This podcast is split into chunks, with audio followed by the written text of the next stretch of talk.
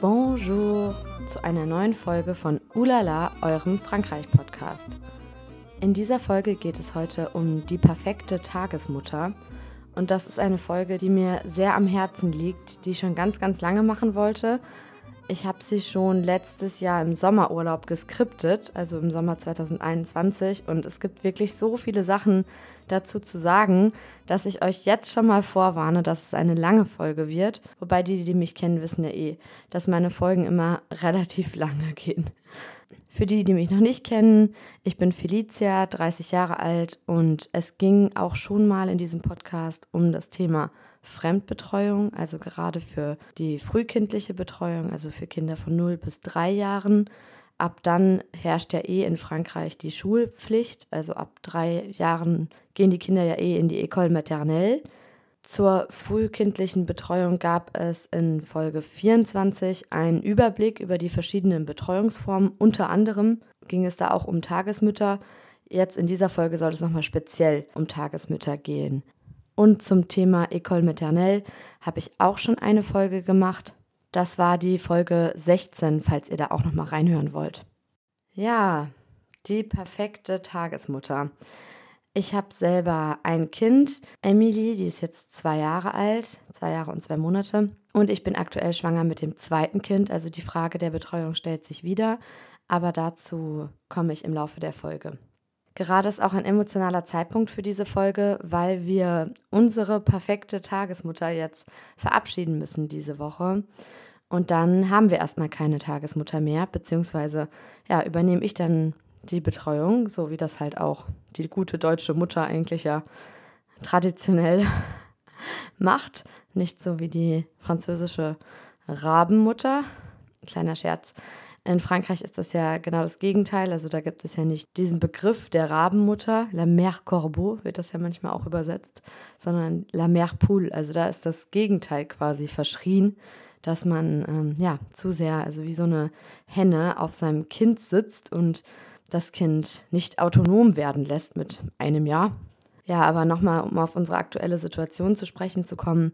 Wir sind ja umgezogen. Es gab ja auch schon zwei Folgen zum Thema Hauskauf in Frankreich. Und das Haus, was wir uns in Frankreich gekauft haben, ist leider nicht mehr in der gleichen Stadt, in der wir vorher noch in einer Mietwohnung gelebt haben, sodass es gerade ja ziemlich kompliziert ist. Die, die mir bei Instagram folgen, kriegen das gerade täglich mit, weil es quasi nur in meinen Stories nur noch darum geht, dass ich gerade in der Metro sitze, im ROR sitze, im Zug sitze, im Auto sitze, im Stau stehe, weil ja, unsere Tagesmutter jetzt 30 Fahrkilometer mit dem Auto von uns entfernt ist und nicht mehr wie bis vor zwei Monaten ein Kilometer fußläufig von uns entfernt wohnt.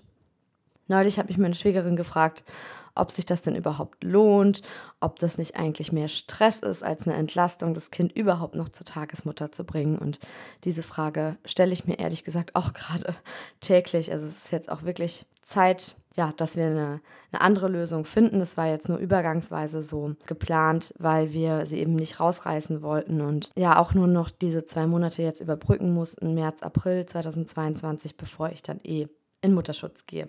Also die Entfernung ist natürlich ein wichtiges Kriterium und das ist bei uns auch gerade echt einfach eine Zumutung. Also ich sitze gerade zwischen vier und sechs Stunden täglich in irgendwelchen Transportmitteln. Und ja, also wenn ich direkt von meinem, unserem neuen Wohnort zur Arbeit fahren könnte, dann würde ich eine Stunde brauchen, was noch in Ordnung ist. Aber erstmal nach Nanterre fahren, wo wir vorher gewohnt haben und dann zur Arbeit ist gerade echt einfach eine Tortur. Aber ja, wenn man die perfekte Tagesmutter gefunden hat, die das Kind liebt und das Kind liebt die Tagesmutter, dann nimmt man das auch in Kauf Zumal gerade ja sowieso ganz viele Veränderungen bei uns anstehen, eben durch meine erneute Schwangerschaft, durch den Umzug. Da ist sie eh ziemlich aus dem Wind, kriegt das natürlich auch alles mit. Sie krabbelt jetzt auch wieder, also meine zweijährige Tochter. Sie schläft auch zum Beispiel bei der Tagesmutter nur noch auf dem Arm ein beim Mittagsschlaf, obwohl sie dort zumindest ähm, vorher alleine in ihrem Bett eingeschlafen ist. Und morgens, wenn wir sie absetzen, dann krallt sie sich auch richtig fest wie so ein kleiner Affe und will nicht, will nicht los von uns, was auch neu ist, dass sie jetzt wieder diese Trennungsangst irgendwie verspürt. Eigentlich kennt man das ja so typischerweise von der Eingewöhnung, aber phasenweise kann das natürlich auch wiederkommen und ja, es gibt Tage, da fällt es mir immer noch schwer, dann so zur Arbeit zu gehen und zu wissen, also sie weinen zurückzulassen. Ich meine, meistens weint sie dann nicht lange und fünf Minuten später kriege ich schon eine WhatsApp von der Tagesmutter und sie sagt, ne, mach dir keine Sorgen, sie hat aufgehört zu weinen. Und das ist auch, ja, macht auch für mich persönlich die perfekte Tagesmutter aus, dass sie mich da auch ähm, ja, direkt informiert oder auch mal sagt, wenn es eben nicht so gut lief, wenn Emily viel geweint hat an einem Tag, was jetzt eigentlich nicht mehr vorkommt, aber früher, also früher, vor einem Jahr oder anderthalb Jahren, gerade wenn die Kinder noch so ganz klein sind, dann ist das ja ein großes Thema. Also ich muss schon sagen, obwohl wir die perfekte Tagesmutter gefunden haben und ich auch nicht weiß, was ich ohne sie machen würde und werde und auch schon fünfmal geheult habe in der letzten Zeit, einfach ja, als es darum ging, dass es jetzt bald aufhört oder auch als wir die Kündigung dann überreicht haben, ist es doch jetzt ein guter Zeitpunkt zu gehen oder aufzuhören, sowohl aufzuhören zu arbeiten, als auch mit unserer alten Tagesmutter jetzt aufzuhören, weil wir einfach zu weit weg wohnen und weil ich mich auch darauf freue, jetzt wirklich noch so Exklusivzeit mit Emily zu haben, ohne die Arbeit im Kopf zu haben, was ja quasi noch nie der Fall war. Also, dass ich so das Gefühl hatte, ich muss jetzt sofort wieder zurück. Denn bei mir bei der Arbeit ist ja auch gerade einiges im Wandel.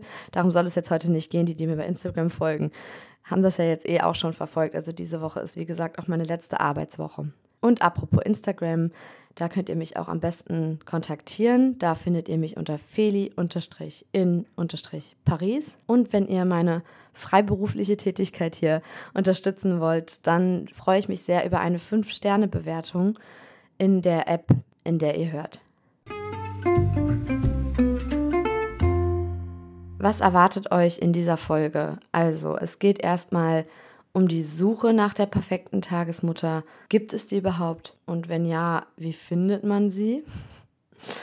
Kleiner Spoiler auf das, was gleich kommt. Und was zeichnet eigentlich die perfekte Tagesmutter aus? Ist natürlich auch sehr individuell, aber da geht es auch um so einige Dinge, auf die man vielleicht auch achten sollte. Ich erzähle euch auch, ohne beschönigen zu wollen, von meinen Zweifeln, von den vielen Überlegungen und Fragen, die ich mir gestellt habe oder die man sich auch vielleicht generell im Zusammenhang mit der Betreuung stellt.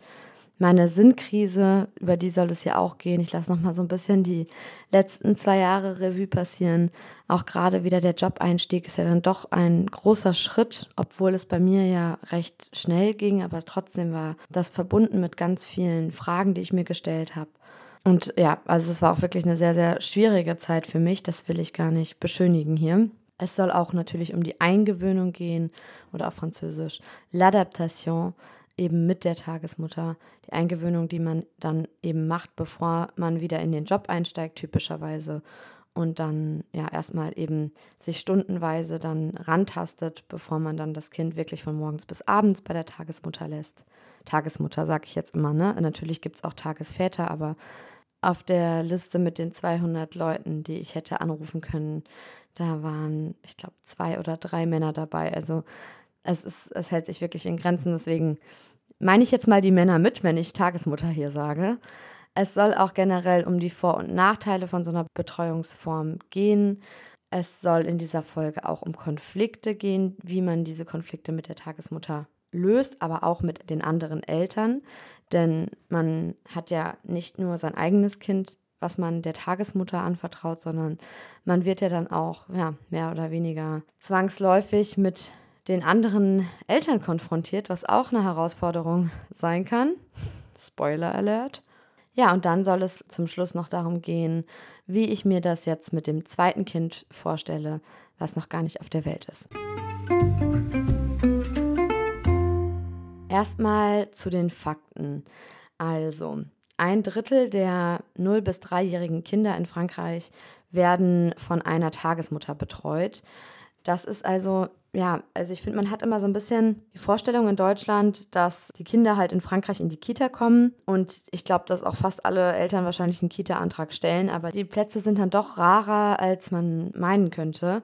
Also nur weniger als 20 Prozent gehen in eine Kita, also eine, in eine Kindertagesstätte oder äh, Krippe. also quasi ein Fünftel. Wie gesagt, ein Drittel Tagesmutter, ein Fünftel Kita und der Rest, ja, à la débrouille, würde der Franzose sagen. Was auch ein wunderschönes französisches Wort ist, ne? Se débrouiller, se démerder, also quasi sich durchschlagen. Ähm, ja, ich weiß gar nicht, wie man das jetzt gut auf Deutsch übersetzen würde, à la de bruit. Für manche französische Ausdrücke gibt es einfach nicht so eine schöne deutsche Übersetzung. Also die Eltern schlagen sich so durch, so de bruit, hört sich im Deutschen irgendwie komisch an, schlagen sich durch. Also is de bruit, meistens sind es dann doch die Mütter, die irgendwie, ja, se débrouille oder die Großeltern, die dann einspringen, wenn man Großeltern in der Nähe hat, wenn man das Glück hat. Meine Familie wohnt ja 1000 Kilometer weit weg in Deutschland und mit meinen Schwiegereltern haben wir gerade keinen Kontakt mehr. Und selbst wenn meine Eltern in der Nähe wären und meine Schwiegereltern, und wenn wir uns mit meinen Schwiegereltern super verstehen würden, dann arbeiten auch noch beide. Das ist jetzt nicht mehr so, wie man auch noch so klassischerweise die Vorstellung hat, vielleicht von früher, dass dann die eigenen Eltern auf das Kind aufpassen können, wenn man selber gerade arbeitet. Das ist ja immer häufiger nicht der Fall dass man das Glück hat, dass die Eltern dann, die eigenen Eltern, also die Großeltern des Kindes schon in Rente sind und auch Zeit haben, das Kind zu betreuen. Ja, also die Statistik zeigt, dass die Tagesmutter also die gängigste Betreuungsvariante in Frankreich ist.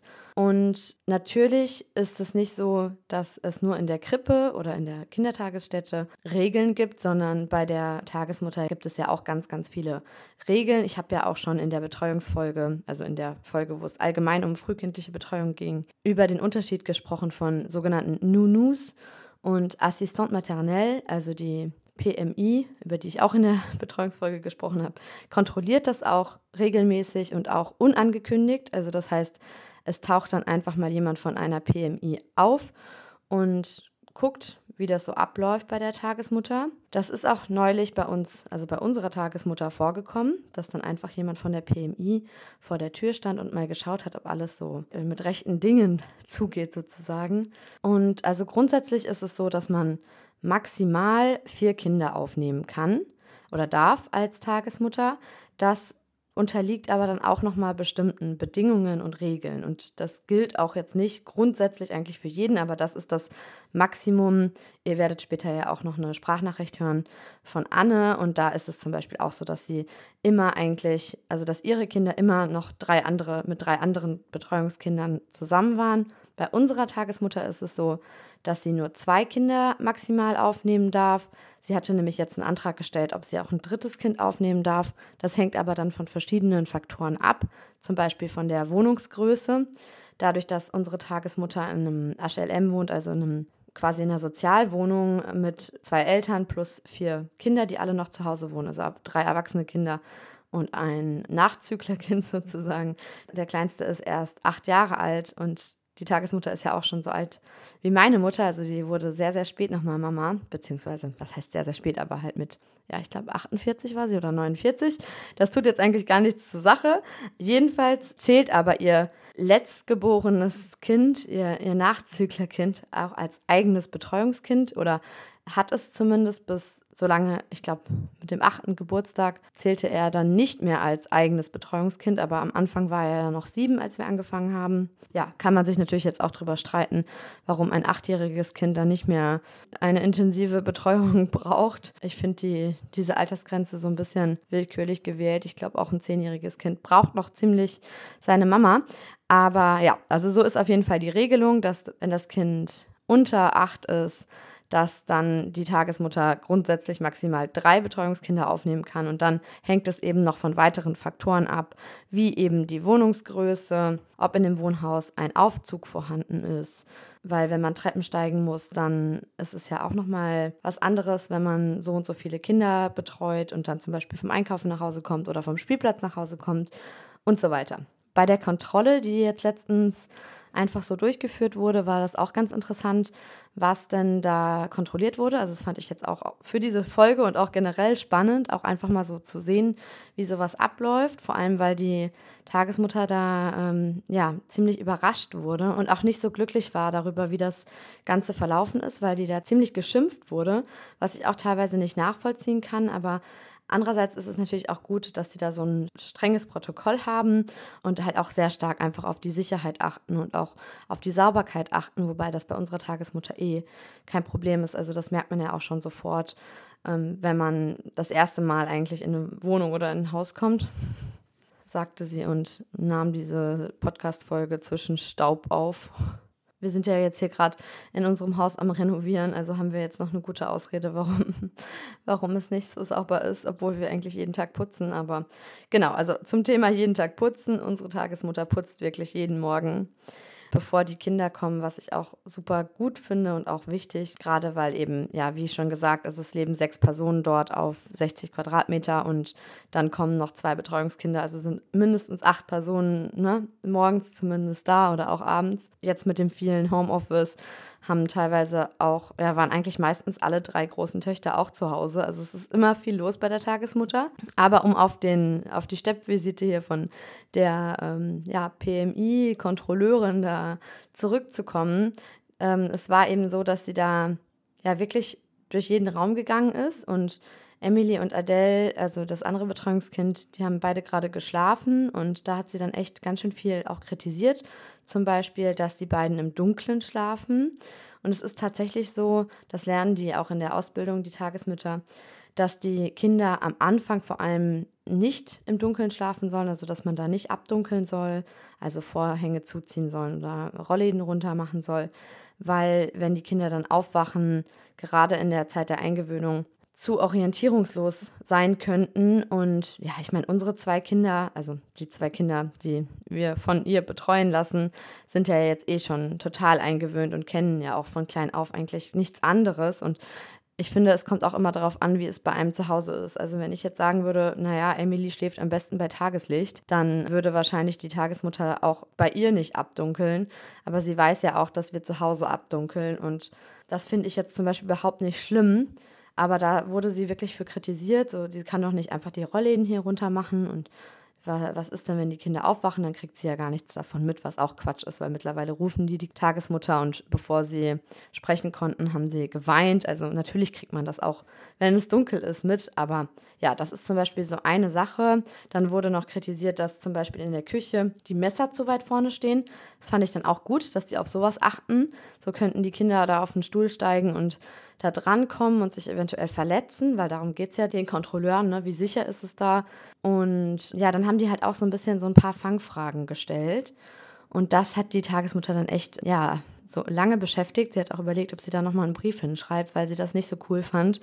Was ich auch verstehen kann, weil sie so ein bisschen ja, überfahren war. Sie hat halt, wie gesagt, nicht damit gerechnet, dass da jetzt jemand äh, vor der Tür steht. Und dann hat halt diese PMI-Kontrolleurin gefragt, was sie dann machen würde, wenn sie zum Beispiel nach Hause kommt und gerade schwere Einkäufe trägt und die zwei Kinder, die sie betreut, also Emily und Adele, nicht gleichzeitig hochtragen kann und beide sich gerade irgendwie anstellen und nicht mehr laufen wollen oder so. Beide können ja mittlerweile Treppen steigen, aber sie war irgendwie so ein bisschen überfahren und natürlich würde sie niemals ein Kind alleine unten an, dem, an den Treppen stehen lassen. Also man muss dazu sagen, dass unsere Tagesmutter im dritten Stock ohne Aufzug wohnt.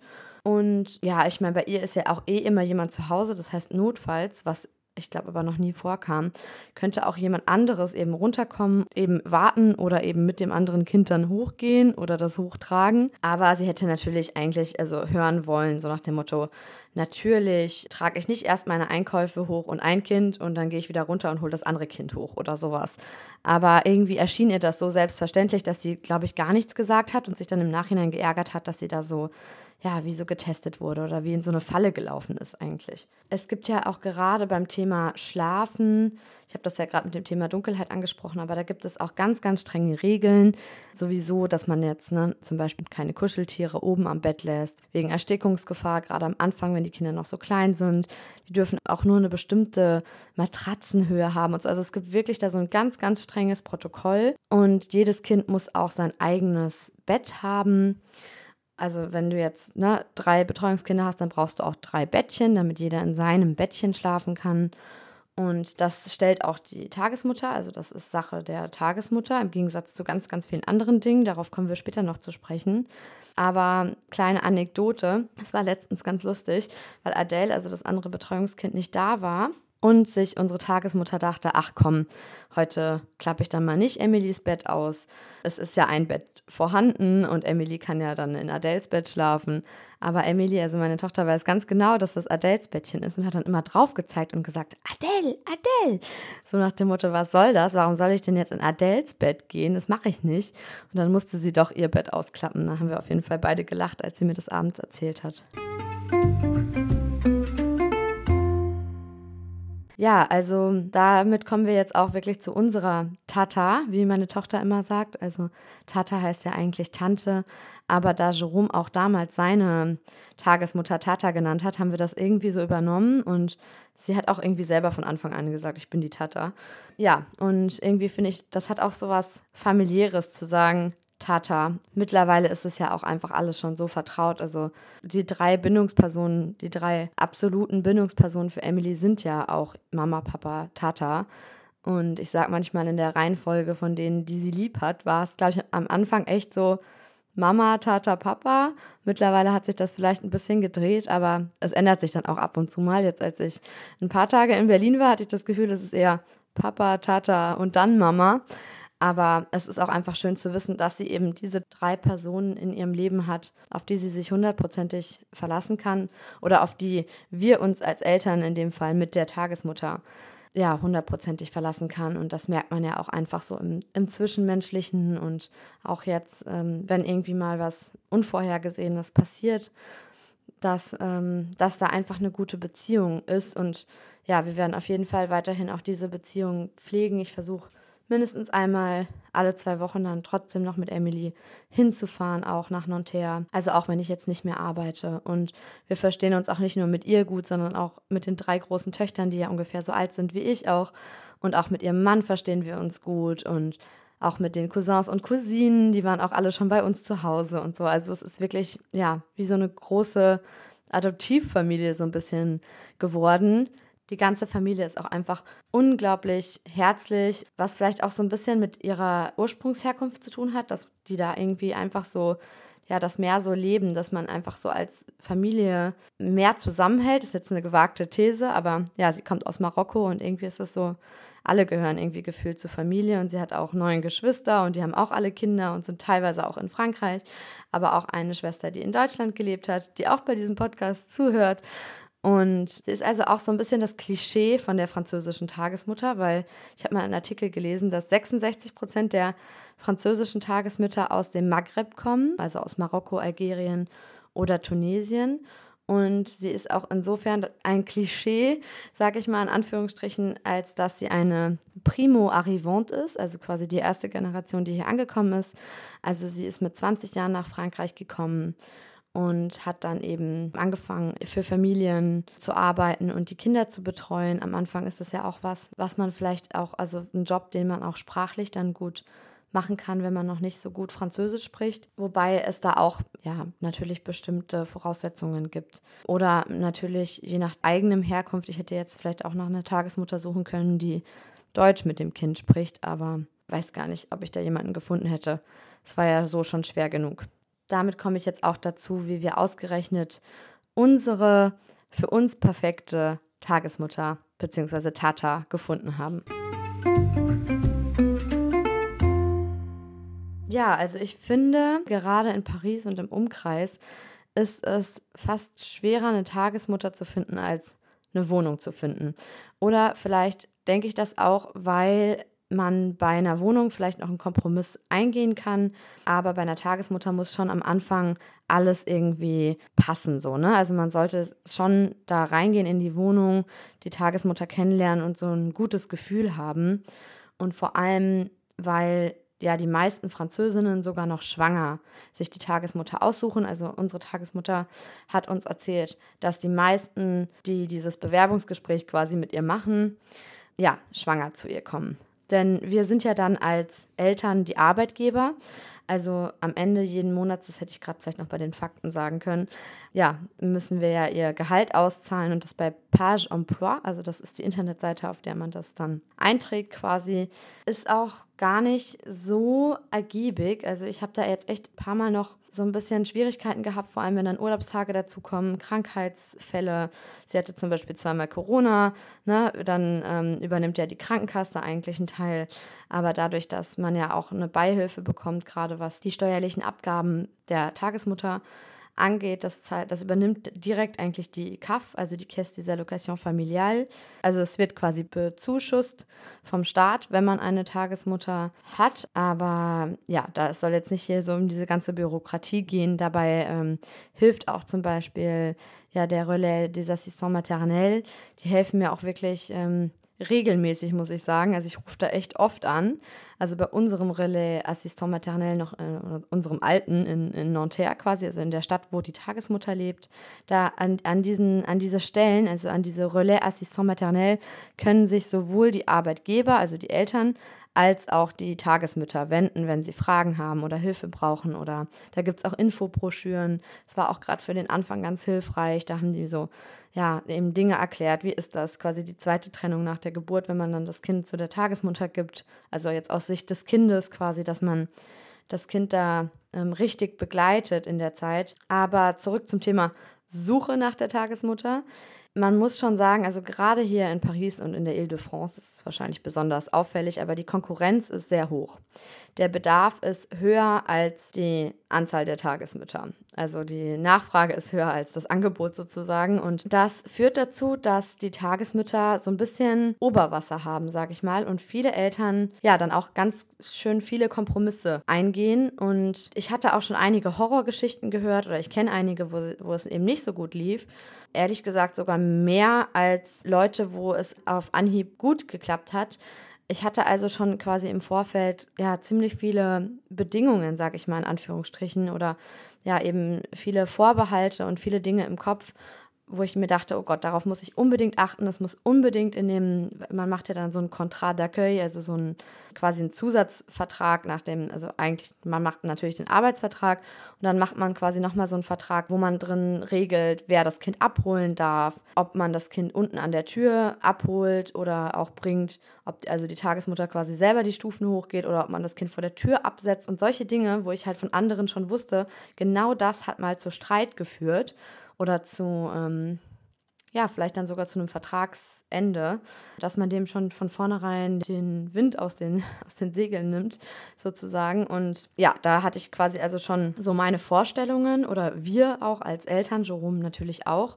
Im Gegensatz zu unserer Wohnung, die wir damals, als ich ähm, mit Emily schwanger war, bezogen haben, da hatte ich quasi mir selber nur die Wohnung angeguckt und mein Mann Jerome hat mir da einfach vertraut. Bei der Tagesmutter war es so, dass als ich dann quasi die Vorauswahl getroffen hatte, dass er dann schon nochmal selber ähm, sie kennenlernen wollte und gucken wollte, ob er dann da wirklich auch sein Kind hinbringen kann. Also ich finde diesen Vergleich so mit Wohnungssuche und Tagesmuttersuche schon auch passend, weil man eben noch weniger vielleicht da hinnimmt, quasi bei einer Tagesmutter, weil es einfach um das Allerwichtigste geht, was man hat, sozusagen seinen größten Schatz, sein eigenes Kind. Und da für das eigene Kind möchte man natürlich nur das Beste und muss demnach auch ja, die perfekte Tagesmutter finden.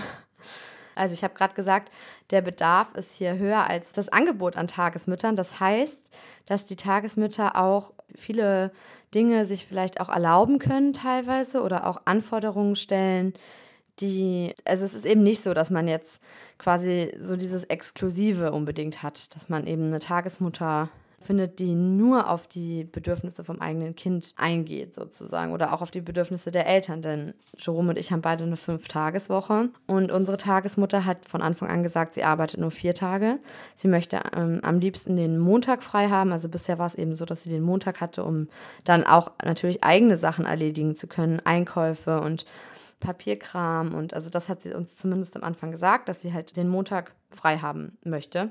Und dadurch, dass sie ja von 9 Uhr bis 18 Uhr dienstags bis freitags arbeitet, kommt sie ja trotzdem auf ihre Vollzeitstundenwoche. Also, ne? Also neun Stunden an vier Tagen sind 36 Stunden und eine Vollzeitstelle sind ja in Frankreich 35 Stunden. Ich kenne auch einige, die dann ja zusätzliche Stunden schwarz auszahlen. Also sie melden quasi eine Vollzeitstelle an, aber geben trotzdem die Kinder zum Beispiel eben fünf Tage die Woche von 9 Uhr morgens bis 18 Uhr abends oder sogar noch länger hin ganz viele werden auch erst um 19 Uhr abgeholt, wie zum Beispiel das andere Betreuungskind.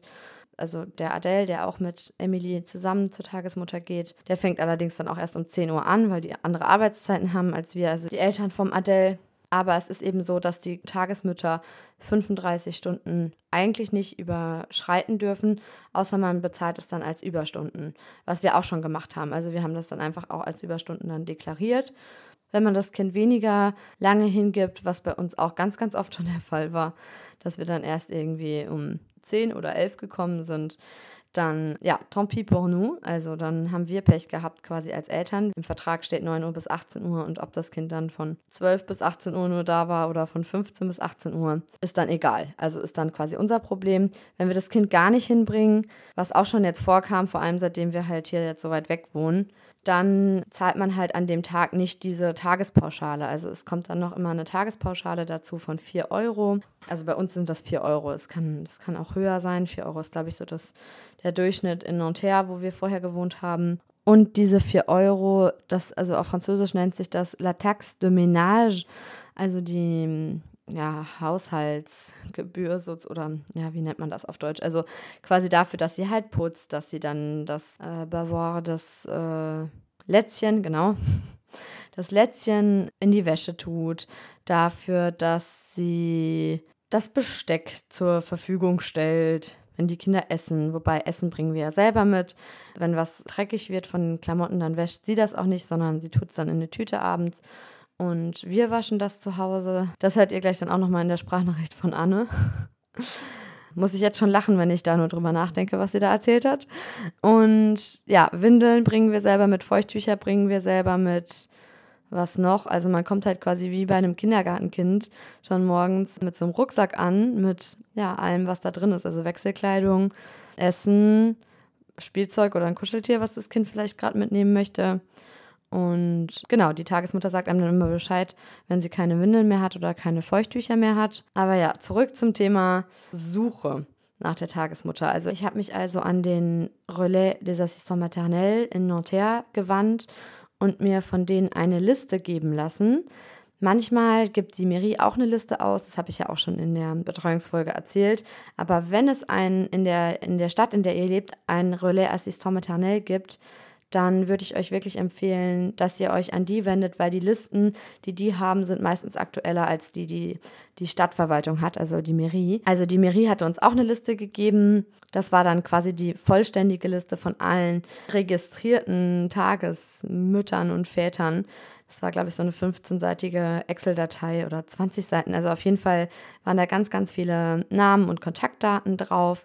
Aber im Relais Assistant Maternel haben die dann meistens auch nochmal eine aktuellere Liste oder eine Liste, wo noch die draufstehen, die noch nicht vermittelt wurden sozusagen oder die noch Verfügbarkeiten haben und auch wie so eine Art schwarzes Brett, wo dann auch nochmal so ein paar Namen draufstehen. Wobei unsere Tagesmutter war zum Beispiel nicht auf diesem schwarzen Brett, also die hatte sich eben nicht ans Relais Assistant Maternel gewandt, weil sie eh so viele Anrufe schon bekommen hat. Und genau, also es war eben so, dass ich mir dachte, naja, wenn man jetzt erstmal diese Liste da vom Relais Assistant Maternel ähm, durchtelefoniert, dann hat man ja wesentlich höhere Chancen, da noch jemanden zu finden, der verfügbar ist. Andererseits fragt man sich dann natürlich auch direkt wieder so, warum sind die noch verfügbar? Warum haben die jetzt noch keinen gefunden, obwohl die Nachfrage doch so hoch ist? Gerade weil ich ja zur Rentrée gesucht habe, also da, wo man ja die größten Chancen hat, jemanden zu finden. Also gerade ne, so September, Oktober. Also im Oktober habe ich dann wieder angefangen zu arbeiten, im Oktober 2020. Aber die Eingewöhnung macht man ja dann schon einen Monat vorher, also im September 2020. Und dieses Rumtelefonieren, das war halt gerade so im Sommer 2020. Also da war Emily vier Monate alt, als ich angefangen habe, dann aktiv zu suchen, also aktiv diese Listen durchzutelefonieren.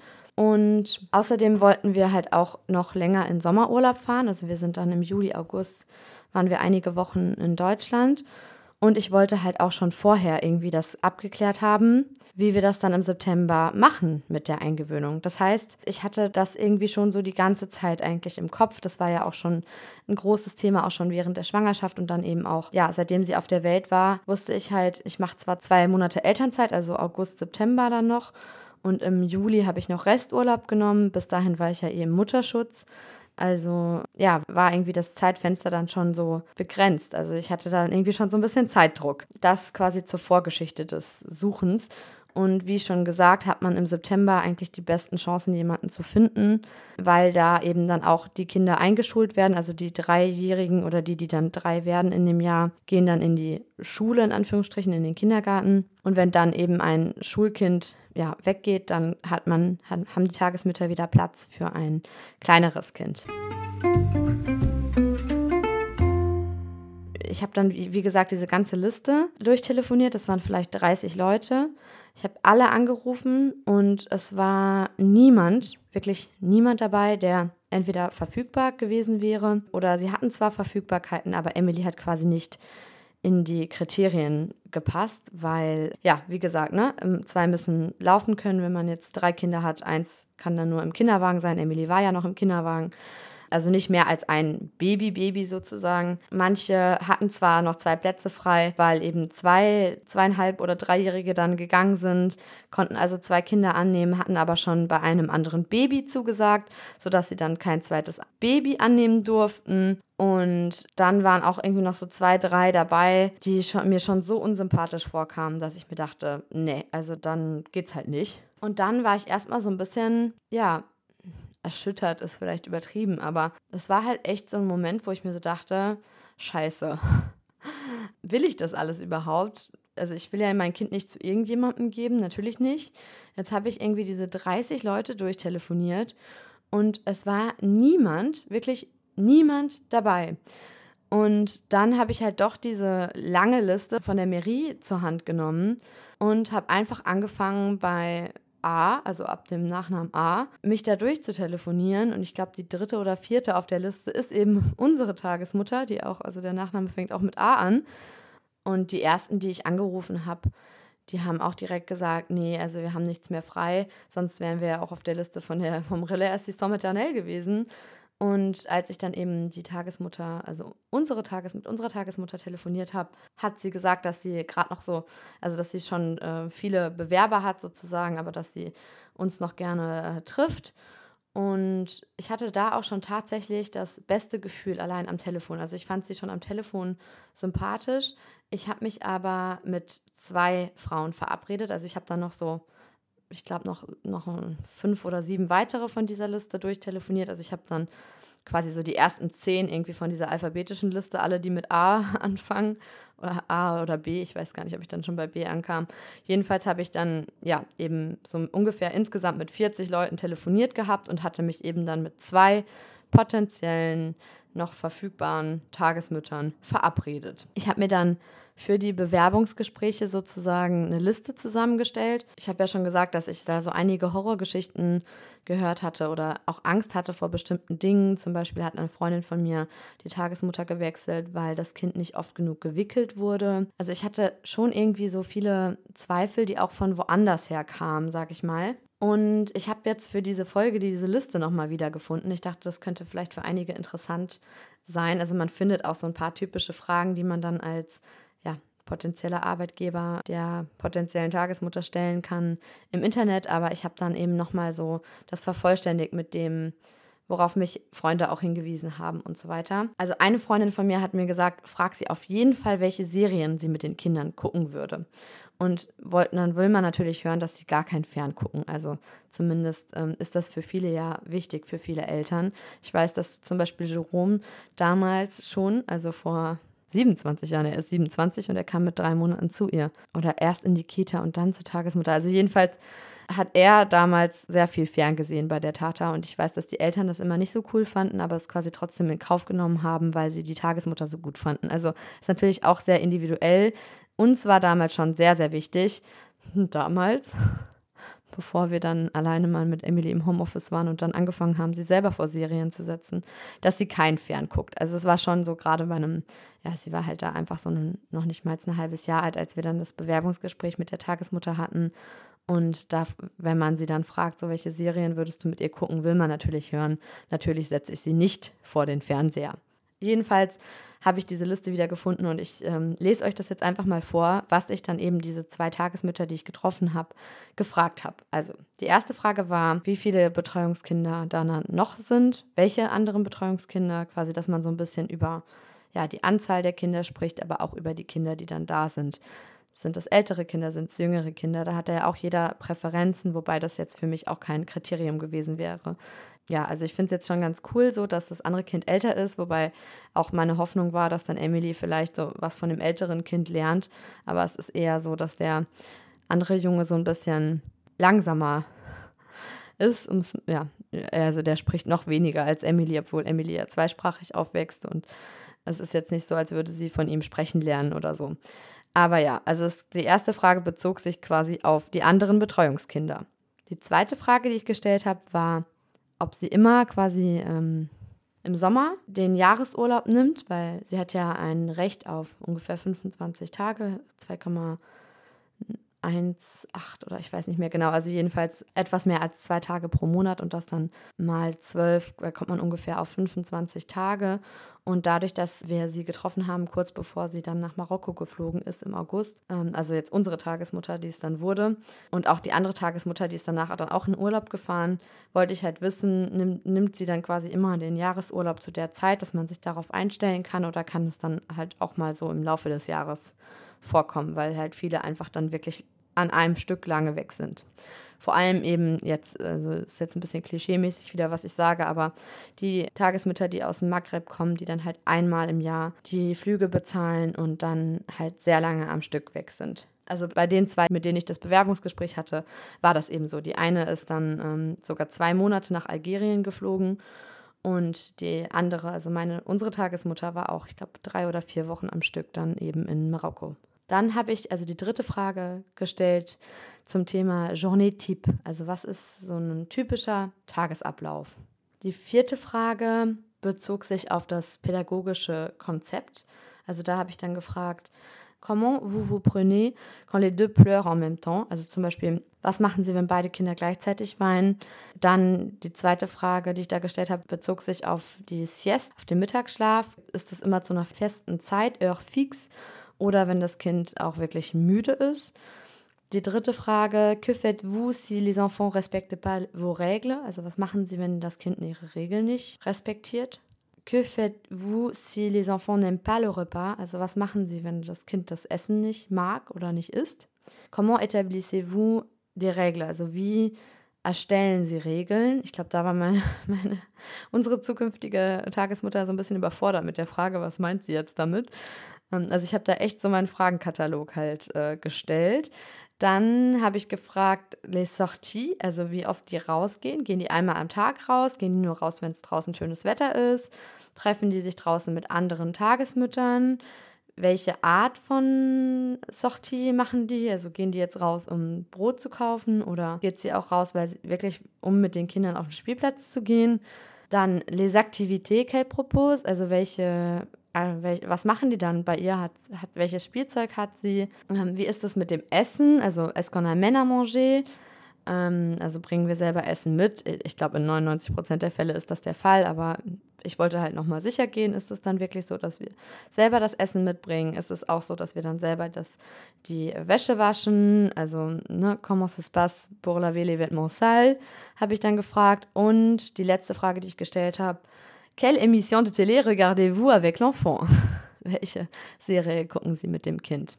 Ja, also ich wollte euch noch kurz so ein bisschen erzählen, wie dann eben diese zwei Bewerbungsgespräche abliefen. Ähm, erstmal zu unserer zukünftigen Tagesmutter. Also ich hatte, wie schon gesagt, einen sehr guten ersten Eindruck von ihr. Es war auch wirklich nett dort. Sie hat sich auch Mühe gegeben. Sie hat uns so marokkanischen Minztee gekocht und ich hatte Croissants mitgebracht, um auch so ein bisschen die Stimmung aufzulockern. Und Emily war, wie gesagt, noch ganz klein, die konnte noch nicht mal krabbeln zu dem Zeitpunkt.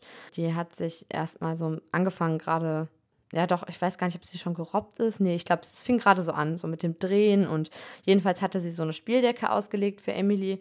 Und die älteste Tochter, die so alt ist wie ich, die war auch dabei und die konnte auch so ein bisschen oder kann so ein bisschen Deutsch und ist auch deutschaffin und hat sich dann auch gleich vorgestellt, was ich irgendwie auch süß fand, weil es eigentlich auch so ein bisschen untypisch ist für so eine Bewerbungssituation, dass man dann auch noch gleich die eigenen Kinder vorstellt, also jetzt aus der Sicht der Tagesmutter. Aber ich fand es irgendwie total sympathisch. Und wie gesagt, hat sie auch also nicht weit weg von uns gewohnt, 15 Minuten ungefähr zu Fuß. Ist so ein ja, habe ich ja schon gesagt, so ein HLM, also so ein Blockbau.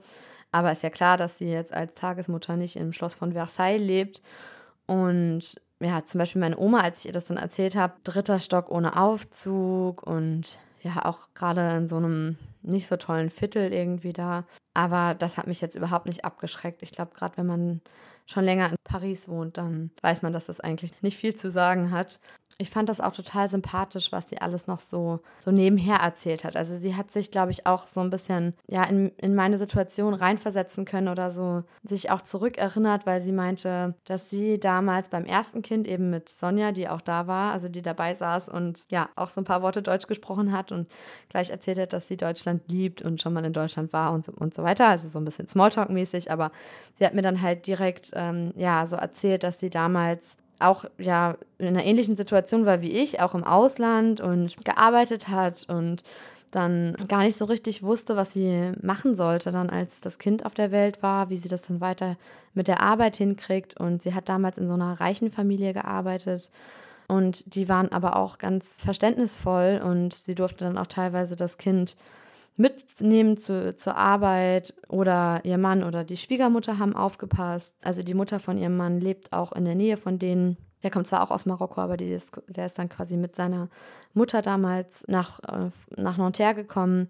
Ja, und sie hat mir dann halt auch erzählt, dass sie abends nach der Arbeit manchmal echt nach Hause gerannt ist, um ihr Kind wiederzusehen und dass sie diese Gefühle, die ich gerade habe und auch diese Zweifel, weil sie schon gleich gemerkt hat, irgendwie, dass ich nicht so ja doch nicht so hundertprozentig überzeugt bin, ob ich jetzt so ein winziges Baby da abgeben kann, so gefühlsmäßig.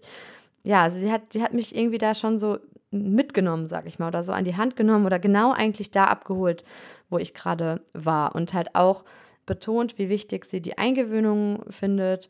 Also sie hat ähm, einer anderen Frau, hatte sie kurz bevor wir dieses Gespräch hatten, abgesagt, weil die Eltern, also die anderen potenziellen Arbeitgeber waren so unter, unter Zeitdruck. Also die hätten keine Zeit gehabt für eine Eingewöhnung und haben quasi ja, sie gefragt oder eigentlich angebettelt, dass sie ihr Kind betreuen, weil sie halt so schnell wie möglich wieder jetzt anfangen muss zu arbeiten.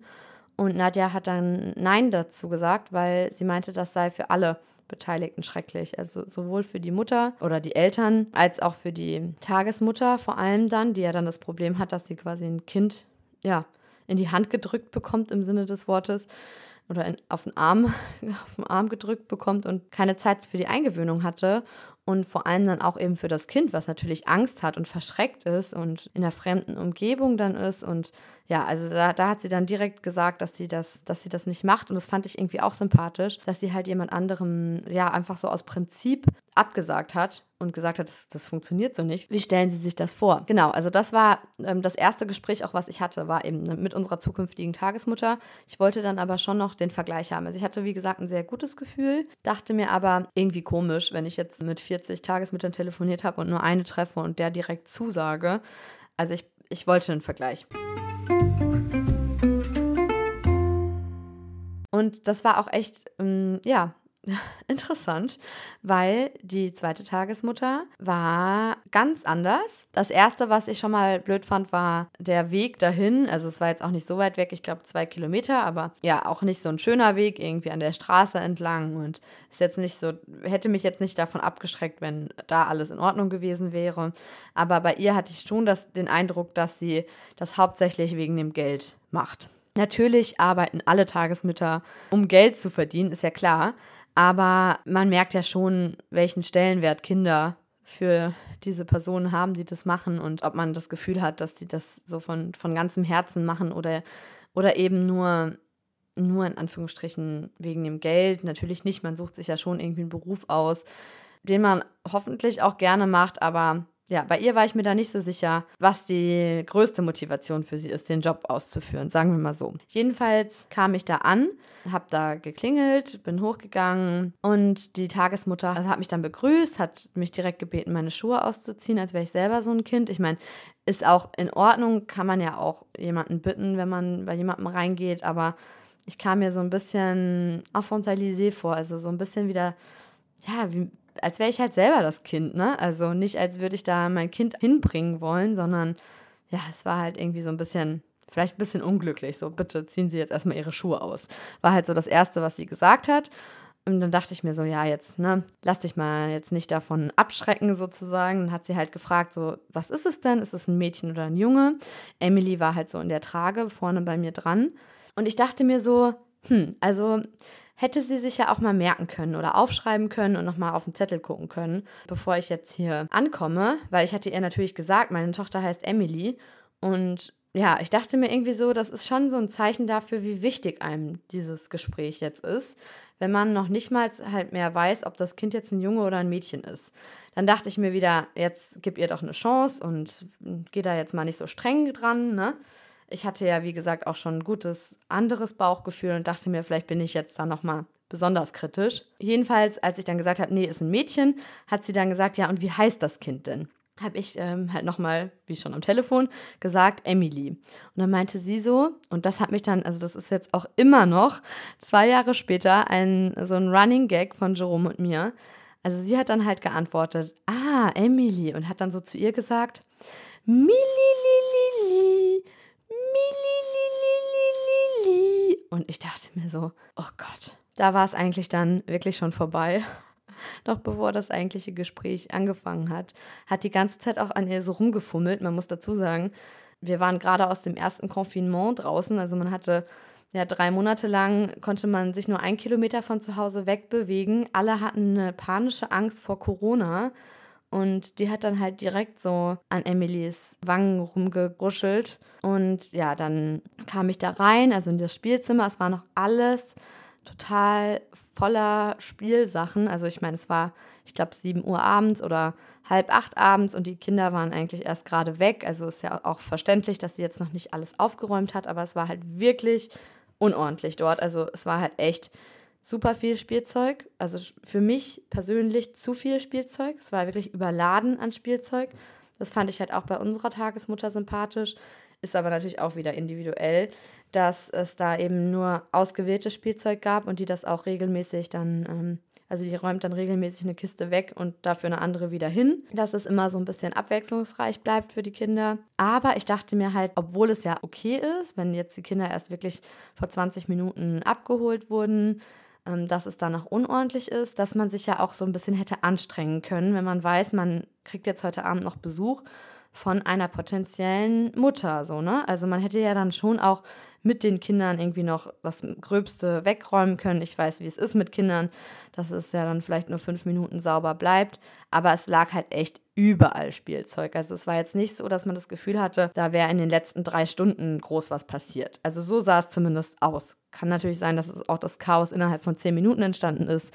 Aber ihr wisst, was ich meine. Ich dachte mir in dem Moment, es ist halt ein bisschen so wie bei einem anderen Bewerbungsgespräch, also jetzt bei dem Job, den ich mache, laufe ich jetzt auch nicht jeden Tag im Blazer rum oder komme jeden Tag super schick angezogen zur Arbeit. Aber am Tag des Bewerbungsgesprächs zieht man sich einen Blazer an. Und man möchte ja erstmal einen guten Eindruck machen. Ja, also dann habe ich halt meinen Fragenkatalog auch hier durchgestellt und fand schon mehrere Sachen ein bisschen schwierig. Zum Beispiel, dass sie halt meinte, nee, nee, das Kind lege ich nicht schlafen, wenn es müde ist, sondern es gibt halt bei uns feste Schlafenszeiten von 11 Uhr bis 13 Uhr ist das aktuell, wo ich mir dachte, wie soll das gehen? Was ist, wenn mein Kind um 11 Uhr nicht müde ist, sondern erst um 13 Uhr? Oder am Anfang war es so, Emily hat noch zweimal am Tag geschlafen. Mittlerweile ist es so, sie schläft zwischen 14 und 16 Uhr und dann halt eine lange Strecke sozusagen. Dann halt echt zwei, drei Stunden am Stück, immer noch. Also wobei das natürlich dann auch vom Tagesrhythmus abhängt. Ich bringe sie ja für deutsche Verhältnisse sehr spät ins Bett, also nie vor neun abends, meistens eher zehn oder elf. Also quasi mit mir. Wir gehen zusammen ins Bett eigentlich. Und dann schläft sie dann halt auch bis 7 Uhr oder 8 Uhr bestenfalls. Kommt vielleicht dann natürlich auch aufs Kind an. Ne? Also ich habe jetzt gestern erst mit Nachbarn darüber gesprochen und die meinten, die legen ihre Kinder um 8.30 Uhr abends hin und die schlafen dann auch bis 7 Uhr durch. Also ich weiß, wenn ich das mit Emily so machen würde, dann wäre die halt um 5 wach und darauf habe ich einfach keinen Bock. Muss natürlich auch jeder selber wissen, ne? Aber das hat mich schon mal gestört, dass sie gesagt hat, nee, also die Kinder hier schlafen von 11 Uhr bis 13 Uhr. Wenn sie nicht schlafen, dann Pech gehabt, dann liegen sie halt im Bett und sind wach. Und das fand ich halt nicht bedürfnisorientiert. Ich habe ja eher eine bedürfnisorientierte Erziehung. Der Knüller war dann aber, als sie gesagt hat, en été, je pars deux mois au bled. Bled ist ja also das arabische Wort für Herkunft quasi, also das, was, wo man herkommt. Und also sie meinte damit dann natürlich Algerien. Aber ich dachte mir, wie jetzt zwei Monate? Also okay, kann sie ja machen, aber man hat ja nur 25 Urlaubstage. Wie soll das dann gehen? Und ich finde es halt auch schwierig, wenn man halt direkt beim ersten Gespräch über Urlaub spricht. Das macht man ja eigentlich nicht. Oder man versucht das vielleicht dann ja, aufs zweite Gespräch zu verschieben. Oder weiß ich nicht. Also das war auf jeden Fall schon so, wie sie ist dann zwei Monate weg. Also ich habe ja schon gesagt, dass das viele hier so machen, den Jahresurlaub auf einmal nehmen, damit sich das dann auch vor allem finanziell lohnt, weil die Reise teuer ist und, und sie von weit weg herkommt. Aber jedenfalls hatte sich diese Sache dann relativ schnell erledigt. Also ich habe ihr dann ich glaube, schon am gleichen Abend geschrieben oder auf jeden Fall nach ganz kurzer Bedenkzeit, dass wir uns das nicht vorstellen können. Jetzt zum Thema Eingewöhnung. Wir haben also der Tagesmutter, wo ich schon ein gutes Bauchgefühl hatte, zugesagt, nachdem auch Jerome sie nochmal getroffen hat. Also wir haben dann noch einen zweiten Termin ausgemacht, bevor sie ja dann auch in Urlaub gefahren ist und wir ja dann auch ja, über einen Monat weg waren. Und danach haben wir im September geheiratet. Also es war auch noch einiges los. Und dann hatten wir doch nur noch zweieinhalb Wochen Zeit, bevor ich wieder angefangen habe zu arbeiten. Also wir haben das dann doch auf nach die Hochzeit verschoben. Wir hatten ursprünglich gesagt, wir fangen dann ja so Anfang September an, aber letztendlich war es dann doch Mitte September. Einfach, ja, weil ich dann auch diesen Hochzeitsstress quasi aus dem Kopf hatte. Vorher hatte mir die Tagesmutter schon den Stundenlohn sozusagen für die Eingewöhnungszeit genannt. Also da hat sie 2,50 Euro pro Stunde berechnet. Und dann ging es ab Oktober mit dem normalen Tarif los sozusagen. 4,20 Euro pro Stunde zahlen wir. Also wir kommen auf ein monatliches Nettogehalt von 655 Euro. Habe ich ja auch schon in der Betreuungsfolge so ein bisschen aufgedröselt. Also wir kriegen da noch eine, eine Beihilfe vom Departement, 100 Euro, so ein Scheck, beziehungsweise jetzt wurde das erhöht, jetzt sind es 110 Euro. Und die Sozialabgaben werden direkt von der KAF bezahlt. Also von der Caisse des Allocations Familiales, CAF, kurz CAF. Also, bei der Eingewöhnung war es so, dass wir am ersten Tag zweieinhalb Stunden mit Emily dort waren. Die Tagesmutter hat ähm, uns so einen Plan gemacht, was sie für sinnvoll hält. Die kennt sich damit ja viel besser aus. Dann am nächsten Tag waren wir drei Stunden dort, auch zusammen. Also ich bin die ganze Zeit dabei geblieben. Am dritten Tag waren wir vier Stunden dort. Also wir haben uns quasi so ganz behutsam rangetastet und das so gestaffelt. Und sie hat sich da auch ganz viel so angeschaut, wie ich mit Emily umgehe, wie ich sie wickle. Und dann war Wochenende, also es war dann, ich glaube, Mittwoch, Donnerstag, Freitag, waren wir eben drei Tage da. Und eigentlich arbeitet sie ja montags nicht, das hatte sie ja schon von vornherein gesagt. Ich habe auch schon mit meiner Chefin dann abgeklärt, dass ich immer montags Homeoffice mache und Emily gleichzeitig bei mir ist. Also es war dann schon abgeklärt, weil das war dann natürlich die nächste Frage, als die Tagesmutter mir das dann mitgeteilt hat, dass sie halt montags nicht arbeitet. Da musste ich ja erstmal mit meiner Chefin abklären, ob das auch für sie in Ordnung geht. Ich glaube auch ohne Corona wäre es vielleicht gar nicht so einfach gegangen. Also davor hatte ich ja nie Homeoffice gemacht, aber durch dieses erste Confinement war man da irgendwie auch so ein bisschen flexibler. Jedenfalls hat sie dann doch auch an dem Montag weitergemacht, weil sie meinte, es wäre nicht gut, wenn jetzt drei Tage Pause dazwischen läge. Und dann haben wir eben Montag auch, also habe ich sie wieder für drei Stunden hingebracht, war wieder mit dabei. Und ich war so ein bisschen erstaunt, weil ich halt dachte oder das auch so gehört hatte und gelesen hatte, dass man eigentlich schon relativ schnell dann auch mal weggeht, also rausgeht, einen Spaziergang macht und dann wiederkommt. Und die Tagesmutter hatte das aber gar nicht vorgeschlagen bisher. Also es war wie gesagt der vierte Tag der Eingewöhnung. Und ich habe dann so nach ein, zwei Stunden am vierten Tag gefragt. Ich weiß das auch nur, weil ich da Tagebuch geschrieben habe. Also ich habe sie dann jedenfalls gefragt, ob ich jetzt mal weggehen soll sozusagen. Und dann hat sie halt ganz erleichtert gesagt, dass sie auf den Moment gewartet hat, dass ich das vorschlage. Also sie wollte es mir nicht aktiv vorschlagen, sondern wirklich so abwarten, wann ich mich auch bereit dafür fühle, jetzt ja, mein Kind ihr anzuvertrauen und dazulassen und dann eben selber rauszugehen. Und ich hatte mich dann zum Mittagessen verabredet mit einem ehemaligen Kommilitonen. Und das war schon echt komisch. Also es waren, glaube ich, wirklich nur zwei Stunden oder drei Stunden oder so. Aber es war halt echt das aller, aller, allererste Mal, dass ich mehrere Stunden am Stück ohne Emily war. Sie war halt echt gefühlt immer an mir, immer in der Trage. Und ja, da steigen mir gleich wieder Tränen in die Augen. Ich bin auch echt gerade nah am Wasser gebaut, aber das war, hat sich echt so ein bisschen angefühlt, wie als wäre mir ein Arm amputiert worden. Dabei wusste ich ja, ich meine, ich habe das ja vorgeschlagen, ich habe mich wirklich bereit gefühlt, aber es war trotzdem, ich konnte es trotzdem nicht so richtig genießen, dieses Mittagessen. Ja, dann am nächsten Tag waren wir fünf Stunden bei der Tagesmutter zusammen. Ich war quasi wieder dabei mit Emily und bin dann auch wieder weggegangen. Diesmal bin ich einfach nach Hause gegangen und das hat sich dann noch komischer angefühlt, so ohne mein Kind nach Hause zu gehen. Vor allem, weil ich ja noch nicht gearbeitet habe und weil sich das dann noch komischer angefühlt hat irgendwie. Und dann lief auch noch im Radio I Love You Baby. Ich weiß es noch ganz genau. Ich habe da auch eine Instagram-Story gemacht. Vielleicht erinnern sich manche. Und ich habe direkt losgeheult bei diesem Lied. Total bescheuert, aber es war echt so, oh, mein Baby. Und dann hat mir eine Freundin geschrieben, du wirst es bald genießen können. Und ich konnte es mir überhaupt nicht vorstellen, wie ich das jemals genießen soll, alleine zu Hause ohne mein Baby zu sein. Aber für alle, die das jetzt hören, noch schwanger sind oder ein ganz kleines Baby haben, man kann es dann wirklich irgendwann genießen und weiß diese Zeit, die man auch alleine hat, wieder wertzuschätzen. Aber es ist echt eine große Umstellung gewesen einfach. Ja, und dann ging das so weiter. Also Ende der zweiten Eingewöhnungswoche haben wir uns dann schon auf sieben Stunden hochgearbeitet gehabt sozusagen. Also da habe ich sie dann echt um 9 Uhr morgens auch schon gebracht, damit wir schon diesen 9 Uhr Rhythmus haben und sie um halb fünf erst abends wieder abgeholt dann, beziehungsweise war ich am Anfang natürlich immer noch dabei, aber bin dann halt immer irgendwann gegangen. Und ab der dritten Woche war es dann so, dass wir es wirklich schon, dass ich sie wirklich schon von 9 bis 18 Uhr dagelassen habe. Und ja, dann war die offizielle Eingewöhnung beendet. Dann habe ich wieder angefangen zu arbeiten und sie dann tatsächlich von 9 bis 18 Uhr dagelassen. Aber ich muss schon sagen, ehrlicherweise hat es noch so, ich würde mal sagen, zwei, drei Monate gedauert, bis wir wirklich eingewöhnt waren, alle drei. Emily hat sich anfangs echt immer in den Schlaf geweint, also es war echt schwer, nicht mehr an meinem Körper einzuschlafen. Ich habe ja auch noch voll gestillt bis dahin und dann eben tagsüber noch monatelang abgepumpt, auch bei der Arbeit.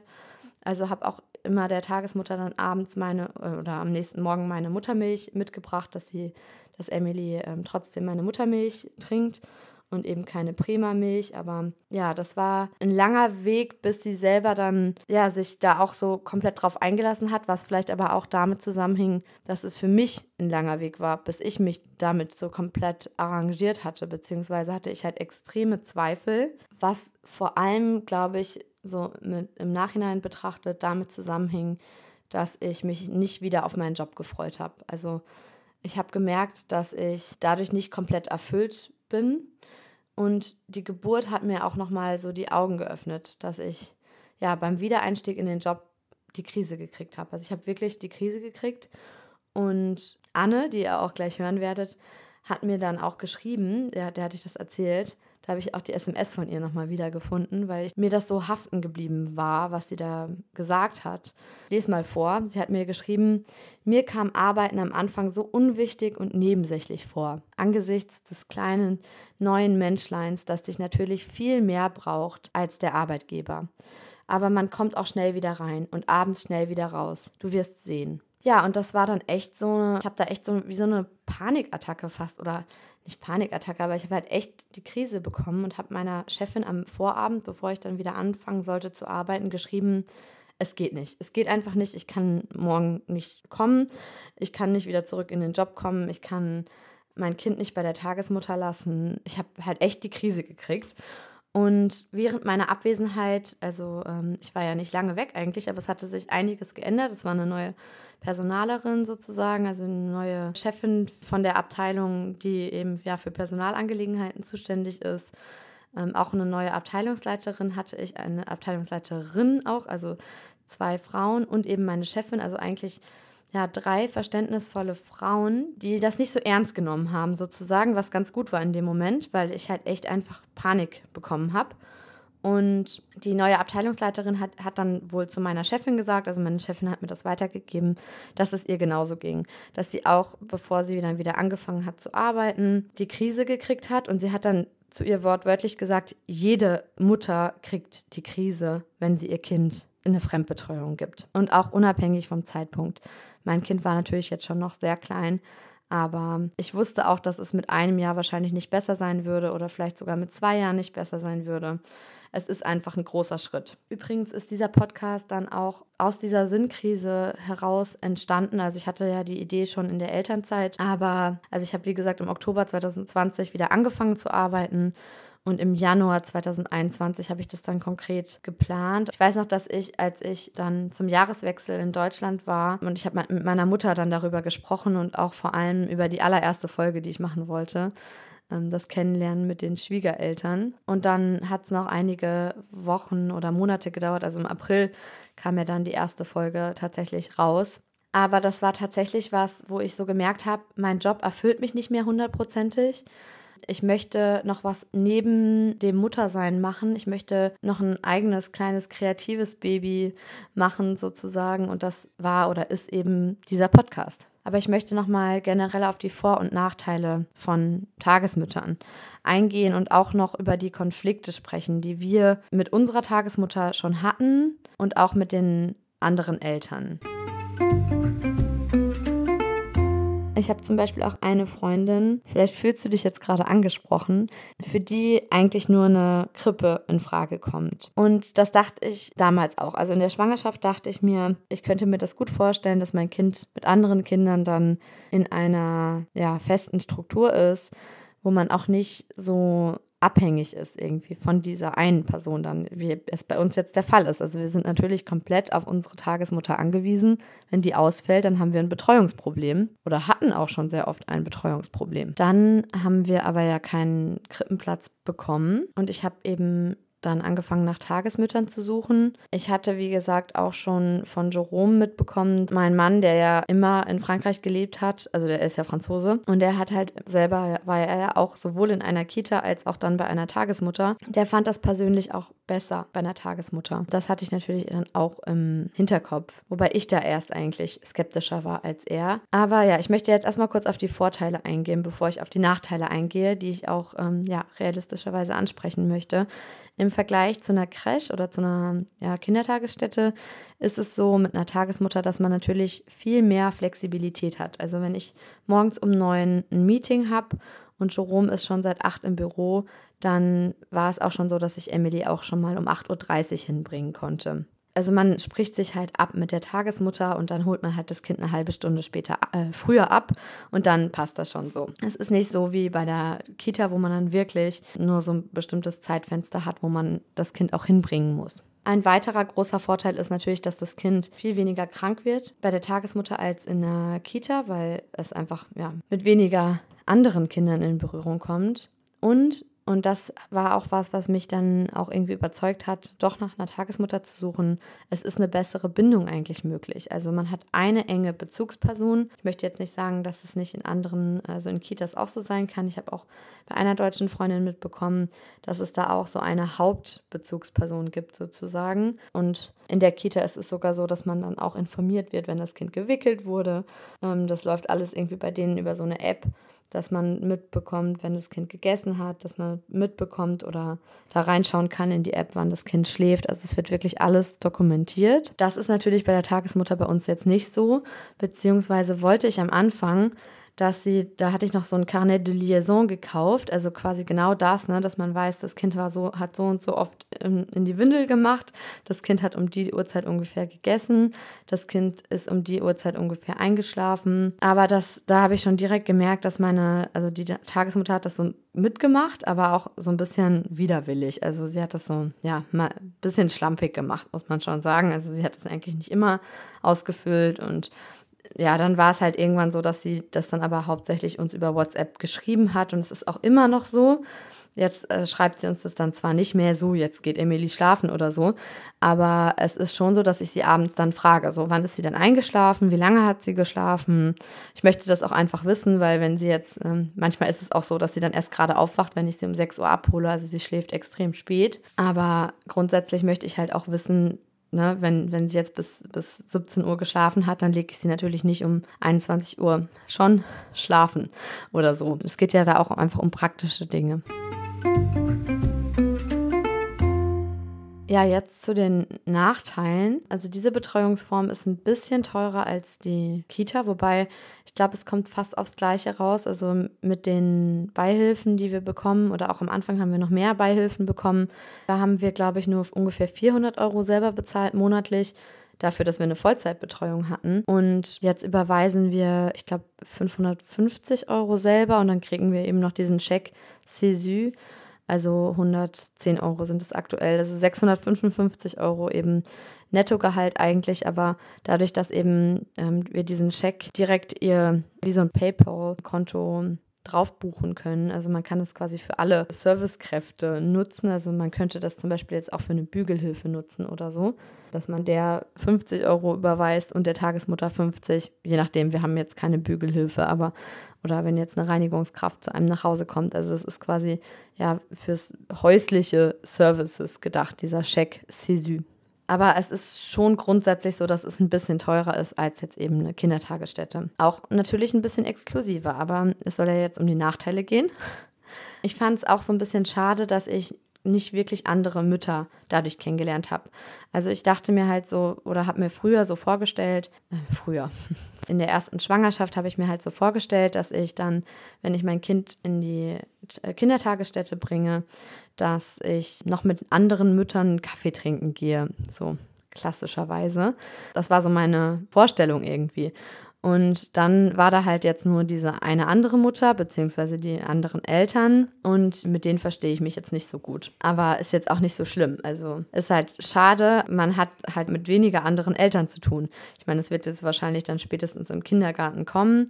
Aber dadurch, dass ich halt irgendwie doch auch so ein bisschen einsam war, so als frische Mama und als Ausländerin, hätte ich das, also habe ich mir das halt irgendwie schön vorgestellt, dann vielleicht auch in Kontakt zu kommen mit anderen. Und natürlich auch, dass Emily mit anderen Kindern in Kontakt kommt. Also das ist natürlich das Erste, woran man denkt. Also das hätte ich jetzt schon auch als großen Vorteil in der Kita gefunden, vor allem so wie sie ist vom Charakter, kann sie gut mit anderen Kindern oder möchte auch mit anderen Kindern spielen. Man merkt, dass sie da so voll aufblüht sozusagen. Manche sind da ja etwas schüchterner. Sie ist zwar schon auch schüchtern, aber sie möchte auch irgendwie mit anderen Kindern spielen, auch wenn sie erstmal so ein bisschen erstmal guckt und beobachtet. Aber genau, das muss man natürlich wissen, dass man einfach da halt nur mit den anderen Betreuungskindern zusammen ist. Und am Anfang war es auch so, dass sie sich gar nicht so gut mit Adele verstanden hat. Mittlerweile ist es so, dass sie eigentlich jeden Tag nach ihm fragt und immer sagt, Adele n'est pas also ist Adele nicht da und man immer sagen muss, nee, nee, der ist jetzt nicht da, aber du siehst ihn dann morgen wieder bei Tata. Ein weiterer großer Nachteil ist, dass wenn unsere Tata krank ist, dass wir keinen Ersatz haben. Man kann zwar einen Ersatz beantragen, aber ja, das, ich finde, das ist sehr französisch. Also, dass das Kind dann halt zu irgendwem geht. Es kommt natürlich auch darauf an, wie lange die Tagesmutter krank ist. Aber es war bei uns schon so, im Sommer 2021 war es so, dass sie ja quasi einen langen Urlaub genommen hat, um nach Marokko zu fliegen und dann dort Corona, sich mit Corona angesteckt hat, wo ich auch total genervt war. Also es war auch lange ein schwieriges Thema für mich, dass unsere Tagesmutter gegen das Impfen war und ist und sich nicht hat impfen lassen und dann war es eigentlich nur eine Frage der Zeit, wann sie sich ansteckt und dann war sie halt noch, ich glaube, zwei Wochen länger da und dann hatten wir halt fünf Wochen am Stück keine Betreuung und ach, das war super nervig. In dieser ganzen Zeit habe ich echt an dieser Betreuungsform gezweifelt und mit Jerome nochmal ausführlich darüber gesprochen, ob wir nicht doch einen Kita-Platz beantragen wollen. Und ja, also es gab da schon auch Auf und Abs. Das war jetzt nicht nur so supidupi mit unserer Tagesmutter, auch wenn es halt grundsätzlich gestimmt hat oder stimmt. Sonst würde die Folge ja auch nicht die perfekte Tagesmutter heißen. So, ich habe euch ja vorgewarnt, dass die Folge lang wird. Ich überspringe jetzt auch mal die zwei Seiten Skript hier noch Oh Gott, ich, hab, ich weiß eigentlich schon, wenn das Skript 15 Seiten lang ist, dass ich eigentlich zwei Folgen daraus machen müsste, aber zwei Folgen zum Thema Tagesmutter. Ich dachte mir, die, die das interessiert, die hören sich es vielleicht dann doch an. Also jedenfalls lasse ich das jetzt, glaube ich, weg, die ganzen Schwierigkeiten, die wir persönlich auch hatten und überstanden haben. Vielleicht noch ein Beispiel oder ein, ein Mutmacher, falls ihr gerade selber in der Situation seid, dass ihr eben überlegt, möchte ich eine Tagesmutter suchen, kann ich euch auf jeden Fall vielleicht als Tipp mitgeben, dass ihr dran bleibt und dass ihr nicht bei der ersten Schwierigkeit ja das Tuch werft und dass ihr vielleicht dann auch mit der Tagesmutter darüber sprecht, weil das stärkt ja dann auch die Beziehung und manche Sachen weiß die Tagesmutter vielleicht auch nicht, die euch wichtig sind oder umgekehrt, zum Beispiel war der Tagesmutter wichtig, dass ich nicht bei ihr stille, die Emily, dass wenn ich sie abends abhole und Emily an die Brust will, dass ich sie dann noch nicht zur Brust nehme, weil sie das halt unterscheiden lernen sollte sozusagen. Hier gelten andere Regeln als zu Hause, hier ist es anders. Und das fand ich am Anfang so ein bisschen blöd sozusagen, dass sie mir das vorschreibt, dass ich da jetzt nicht stillen soll, wobei es dann auch Sinn gemacht hat. Also nach ein paar Monaten war es dann was anderes, das war dann schon okay. Da war sie halt auch schon eingewöhnt. Aber dadurch, dass die Eingewöhnung doch recht lange gedauert hat, war ihr das zum Beispiel wichtig. Also nur als ein Beispiel, noch ein anderes Beispiel. Wir haben Emily nie einen Schnuller gegeben aus Prinzip. Das hatte ich aber gar, da hatte ich gar nicht so explizit mit der Tagesmutter drüber gesprochen. Ich meine, ich hätte ja Emily einen Schnuller mitgebracht mit den Sachen, die wir ihr eh mitgegeben haben, wenn sie einen Schnuller gehabt hätte. Ne? Also es war schon sowas, eigentlich war ihr das, glaube ich, klar, aber jedenfalls hat sie sich irgendwie in der Eingewöhnung mal nicht beruhigen lassen, überhaupt nicht beruhigen lassen. Und dann hat die Tagesmutter mir abends gesagt, ich habe ihr dann halt einen Schnuller gegeben. Und ich dachte mir so, hm, eigentlich nicht so cool, dass sie mich nicht fragt, weil wir geben ihr nie einen Schnuller. Und dann habe ich mich halt gefragt, warum mich das denn jetzt so dolle stört. Und habe dann auch noch mal eine High Baby Folge zum Thema Schnuller gehört und dachte mir so, ja, vielleicht kann ich das jetzt auch über Bord werfen, dass, dass ich jetzt irgendwie grundsätzlich gegen Schnuller bin. Oder was ist denn jetzt eigentlich mein Problem damit? Warum triggert mich das jetzt gerade so sehr, dass die Tagesmutter ihr einfach einen Schnuller in, also einfach einen Schnuller in den Mund steckt? Sie war halt irgendwie verzweifelt und hat halt gemerkt, das klappt gerade. Sie nimmt den Schnuller an und nuckelt daran und das lässt sie, das beruhigt sie. Und ihr Gedanke war halt einfach, das Kind zu beruhigen. Ja, das sind dann so Sachen, da muss man dann halt darüber sprechen. Oder abends habe hab ich ihr dann halt gesagt, okay, ich, sie hat zu Hause keinen Schnuller, aber wenn sie den hier annimmt, weil zu Hause nimmt sie den auch überhaupt nicht an, dann ist ja gut eigentlich. Also, naja, also ich war halt irgendwie ich habe mich, ich habe dann das halt alles so in Frage gestellt, dass, dass ich das zu Hause anders mache. Und da könnte ich euch jetzt noch tausende Beispiele nennen, beziehungsweise habe ich, wie gesagt, noch zwei Seiten Skript hier, welche Situationen ich so ein bisschen blöd fand oder wo ich mir dann hinterher dachte, hm, eigentlich nicht so cool, muss ich nochmal mit ihr drüber sprechen. Aber wir haben dann auch immer drüber gesprochen. Also ich glaube, das ist wirklich das Wichtigste, dass man Dinge anspricht und das nicht mit sich rumschleppt. Oder dann auch, dass das eben dann zu so viel Frust führt, dass man dann die Tagesmutter sogar wechseln möchte. Doch noch ein lustiges letztes Beispiel zum Beispiel mit dem Essen. Also wir bringen ja das Essen, wie gesagt, selber mit. Jerome stellt sich ganz oft nachts noch in die Küche und macht was speziell für Emily, weil die ja nicht das gleiche ist wie wir, weniger gesalzen oder gar nicht gewürzt.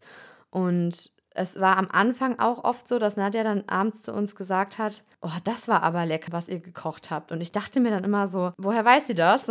ist mein Kind überhaupt das, was wir für sie kochen? Oder isst sie irgendwie das, das meiste auf? Also sie sagt uns auch, dass sie das probiert und es ist ja auch in Ordnung. Aber ja, wenn man am Anfang halt jemanden noch nicht so gut kennt, man lernt sich ja dann auch über die ersten Monate erst so kennen, kann man das vielleicht noch nicht unbedingt so einschätzen. Jetzt hört ihr erstmal noch Anne, die über ihre perfekte Tagesmutter spricht und das Ganze auch nochmal ziemlich gut auf den Punkt bringt, wie ich finde. Also die perfekte Tagesmutter, keine Ahnung, ob unsere perfekt war, aber sie war super. Das war eine Assistante maternelle, wirklich aus, äh, aus Überzeugung, die, die das Ganze zu ihrem Lebensmittelpunkt gemacht hat. Die hat wahnsinnig viel unternommen und hat aber auch, pff, ja, so Turnhallen angemietet und äh, ständig Kuchen mit denen gebacken und wirklich äh, viel äh, mit denen gemacht äh, und die Kinder dabei auch in ihrer Autonomie unterstützt.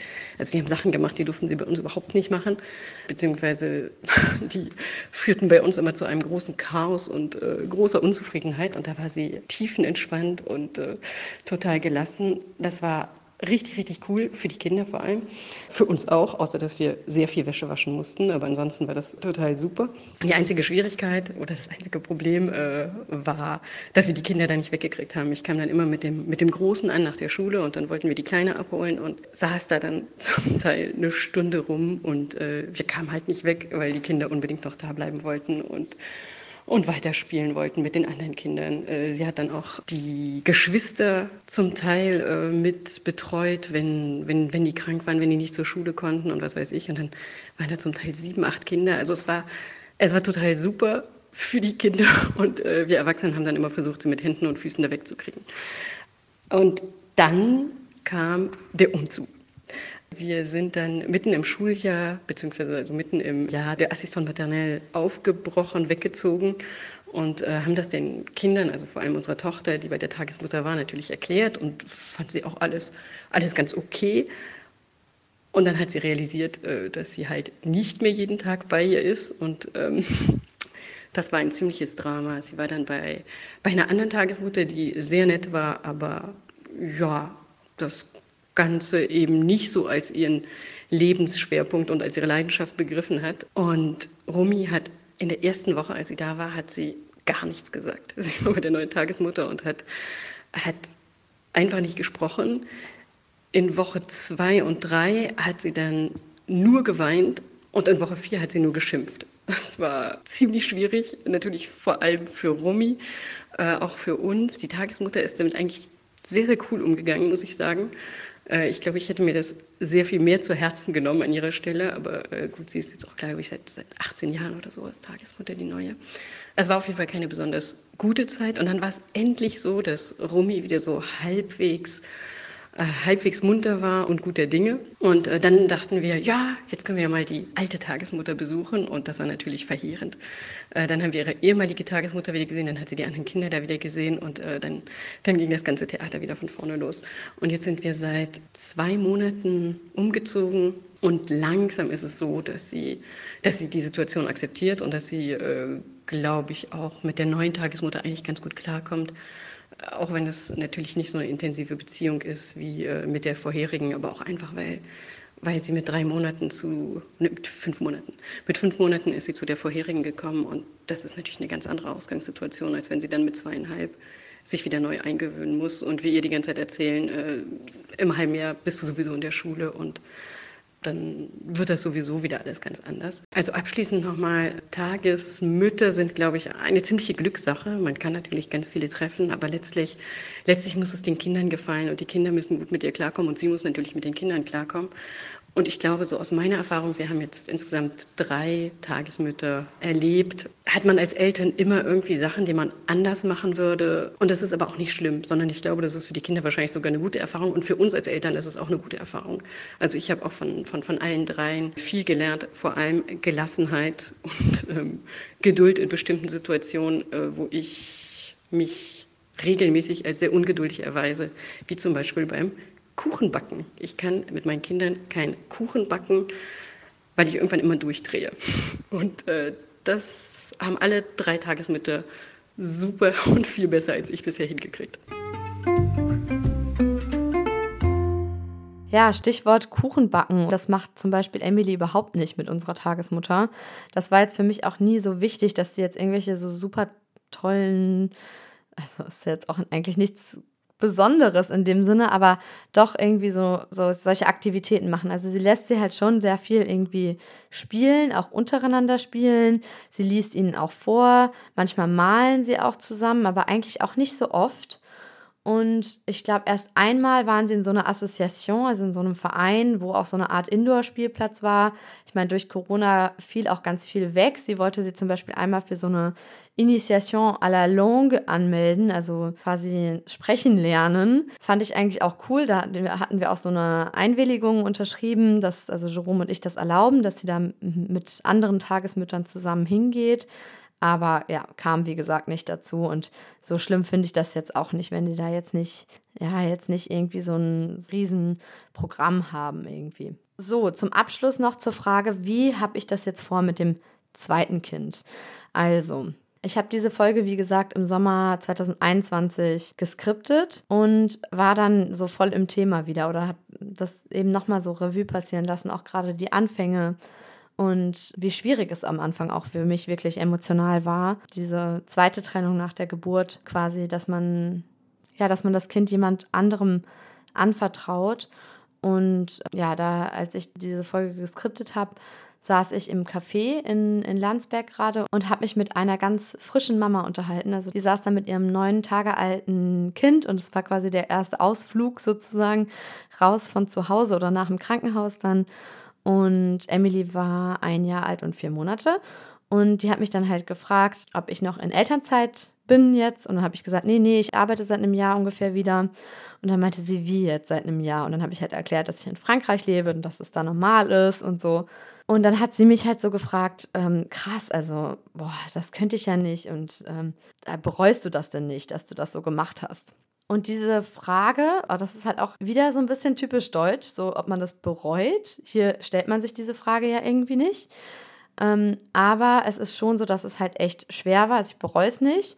Es war auf jeden Fall zu dem Zeitpunkt auch gut. Also es war auch sogar so, dass ich schon auch Lust hatte, wieder was anderes zu machen oder auch so eine feste Struktur zu etablieren. Dass ich jemanden habe, auf den ich mich verlassen kann, weil ich, wie gesagt, keine Familie oder so gute Freunde in der Nähe habe, dass ich da jetzt auch mal mein Kind lassen könnte oder so. Aber es war halt so, dass ich dann mit ihr darüber gesprochen habe, würde ich das bei einem zweiten Kind genauso machen. Und es war schon so, dass ich mir dachte, ich möchte eigentlich schon mal nur Mama sein. Und jetzt im Osterurlaub ähm, habe ich auch zu meinem Onkel gesagt, der, der, mich genau das gleiche gefragt hat, wie hast du es jetzt vor mit dem zweiten Kind? Meinte ich so, ja, erstmal nicht mehr, also erstmal nicht zurück zur Arbeit. Und dann meinte er so, wie, willst du jetzt gar nicht mehr arbeiten? Und ich so, hä? Nee, aber ich meine damit erstmal ein Jahr vielleicht raus aus dem Job. Das wäre ja schon mal was. Wer weiß, ob ich dann vielleicht auch nach einem Jahr einfach keine Lust mehr habe, zu Hause zu bleiben, in Anführungsstrichen. Aber es ist ja auch was anderes, gerade dann mit zwei Kindern zu Hause und zwei Wickelkindern noch. Also ich habe da schon gemerkt, dass ich auf jeden Fall bei einem zweiten Kind länger zu Hause bleiben möchte. Und jetzt ist halt auch einfach gerade der perfekte Zeitpunkt, weil, wie gesagt, meine Stelle eh wegfällt. Also wir wissen allerdings auch noch nicht genau, wie wir das dann finanziell machen, wie es dann bei mir weitergeht, weil beim zweiten Kind kann man ja anderthalb Jahre Elterngeld bekommen in Frankreich, wobei dieses Elterngeld, das sind ja 400 Euro nur, nicht mal ganz. In Deutschland ist das ja was ganz anderes. Da bekommt man ja fast ein ganzes Gehalt. Das ist eine andere Überlegung einfach auch. Ne? Ich glaube, beim Elterngeld Plus ist es auf 1800 Euro monatlich gedeckelt. Aber ja, es soll auch nochmal hier eine eigene Folge zum Thema Leistungen rund um die Geburt eines Kindes geben. Also nochmal zu der Frage, ob ich das bereue. Nein, ich bereue es definitiv nicht, sonst hätte ich es ja nicht so gemacht. Aber es war schon echt früh, sie mit einem halben Jahr einzugewöhnen. Ich glaube, also es, dadurch, dass es halt auch wirklich nach zwei, drei Monaten schon besser war, glaube ich, dass zehn Monate oder ein Jahr für mich einfacher gewesen wäre als Mutter. Wobei man ja sagt, dass es ab zehn Monaten dann für das Kind schwieriger wird. Also das Kind passt sich halt so klein, wie Emily war, perfekt an. Und sie hat sich ja auch perfekt angepasst oder ist da auch einfach ja so eingewöhnt, dass es jetzt eher schwer wird oder schon schwer ist, sie zu entwöhnen und auch traurig ist, dass wir uns jetzt verabschieden müssen. Und es auch jetzt schon bei jeder Verabschiedung so war, dass, dass, dass unsere Tagesmutter zu Emily gesagt hat, ich liebe dich und also je t'aime. Und ja, auch man jetzt schon merkt, dass sie auch traurig ist wegen dieser Trennung, die bevorsteht. Und sie hat auch jetzt vor kurzem gesagt, sie möchte gerade gar kein anderes Kind sich suchen, weil sie so an Emily hängt und es ist irgendwie so ihr Baby. Für alle Beteiligten wird das schwer, definitiv. Es war jetzt schon öfter so, dass wir heulend rausgegangen sind und auch das, ja, das eigene Kind von Nadja, der acht Jahre alt ist, der hat auch neulich schon gesagt, oh, jetzt ist Emily nur noch zwei Wochen da und ja, also es ist jetzt schon eine Umstellung, auch wenn wir in Kontakt bleiben werden und die uns dann hoffentlich auch besuchen kommen und wir sie regelmäßig besuchen kommen, ist es natürlich dann auch wieder schwer, dass irgendwie, das ist ja so eine engere Beziehung als zu den Großmüttern, dass diese Bindungsperson jetzt so im Alltäglichen zumindest wegfällt. Aber, und da nochmal abschließend quasi dazu, wie möchte ich das jetzt mit dem zweiten Kind machen? Ich freue mich jetzt einfach auf die Familienzeit.